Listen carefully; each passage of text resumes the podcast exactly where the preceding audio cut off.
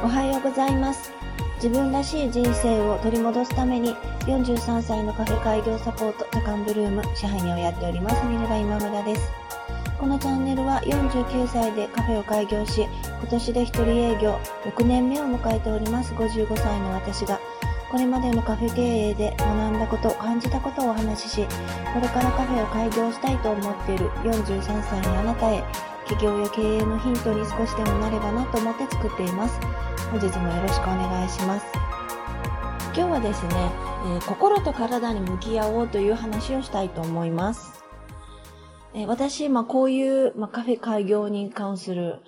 まあお話とかをさせていただいている関係もあって、まあ、他の方がカフェ開業について、まあ、投稿しているブログとか、まあ、ノートとか、タンド FM とかの配信を聞かせていただいたり読ませていただいていることもあるんですけれども、今日はちょっとその中でちょこっとだけあの気になったあの記事があったので、それもまあ踏まえながらお話をしたいと思います。その方は、えっ、と、すごい忙しいカフェを、まあ、されてる方のようで、まあ、すごく、あの、最近は、まあ、忙しくさせていただいてて、まあ、仕込みとかにもすごく追われていることが多いんだけれども、まあ、そういうことはすごく国で、国にはならない。それはなぜかというと、忙しいということは、えー売り上げとかそういうことももちろんだけれども、お客様に求められているという、まあ、実感があるからっていうことを、まあ、あの、投稿されてました。まあ、字面を読むと、まあ、ざっくりそういう感じだったんですね。で、まあ、こういう、まあ、コロナ、アフターコロナとかで皆さんの行き来が少なくなっている中で、まあ、カフェという業態がそういうふうにたくさんの人に来客があって忙しくなっているというのは本当に素晴らしいことだと思うんですね。でも、えーそれが幸せかと言われると、私は、あの、私は違うなというふうにあの思っています。まあ確かに、お客さんの来ないお店というのは、まあ言ったら求められてないお店だし、お客さんがたくさん来られるということは、それだけお客様に求められていることだと思うんですけれども、自分が求めているお客様が求めているかということがすごくあの大切で、それはもうあの数ではないというふうに私は思ってるんですね。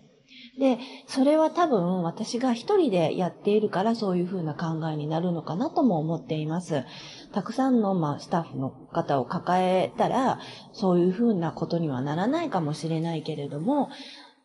それはなぜかというと、私が求めないお客さん、例えば私がスタッフを何人も抱えたとして、それぞれ感じることって違うじゃないですか。だから私がこの人はもうあんまり求めないと思っても、スタッフの人がこういう人がすごく好きで、こういう人にまあ求められたいと思ってる方がいらっしゃるのであれば、それは、あの、まあ、ウィンウィンになってすごくいいし、結果的には、まあ、自分のお店の売り上げも上がって、私も、あの、まあき気持ちが、あの、いいっていうことになると思うんですけれども、私は、あの、一人でやっているので、やっぱり、あの、この人はちょっとっていうようなお客様がたくさん来て、あの、結果的にそれで忙しくなって売り上げが上がっても、やっぱり心がちょっと、まあ、すさんでいくというか、違うのになっていう違和感がどんどん募っていくんですね。でも、たくさんお客さんに来られてたら、まあ一応はその、まあお客様からから言ったら求めてるということにもなるので、まあそれはもう自分がそう嫌だなと思っても我慢するしかないと思って、ずっと我慢をした結果が体を壊すということにつながってしまったんですね。で、私は今、あの、その当時に比べたらお客さんの数もすごく少ないですし、もちろん売り上げもその当時に比べれば少ないけれども、まあ自分が、あの、ちゃんと暮らしていける、まあ、利益だとかが残ってるんだったら、自分の好きなお客様に数が少なくても囲まれている方がずっと幸せだし、その方が仕事に追われるということがなくなるんですね。なので私はやっぱりあの自分が仕事に追われちゃうっていうのは、自分のこう大切な時間、しかも私、まあまあ、あのもう年にもなってきてるので、時間ってすごく大切で、その時間を仕事じゃなくって、やっぱり他のことに使いたいというふうに思ったりもするんですね。なので、あの、今からカフェを開業したいと思っているあなたは、え何が一番大切かっていうことを考えて、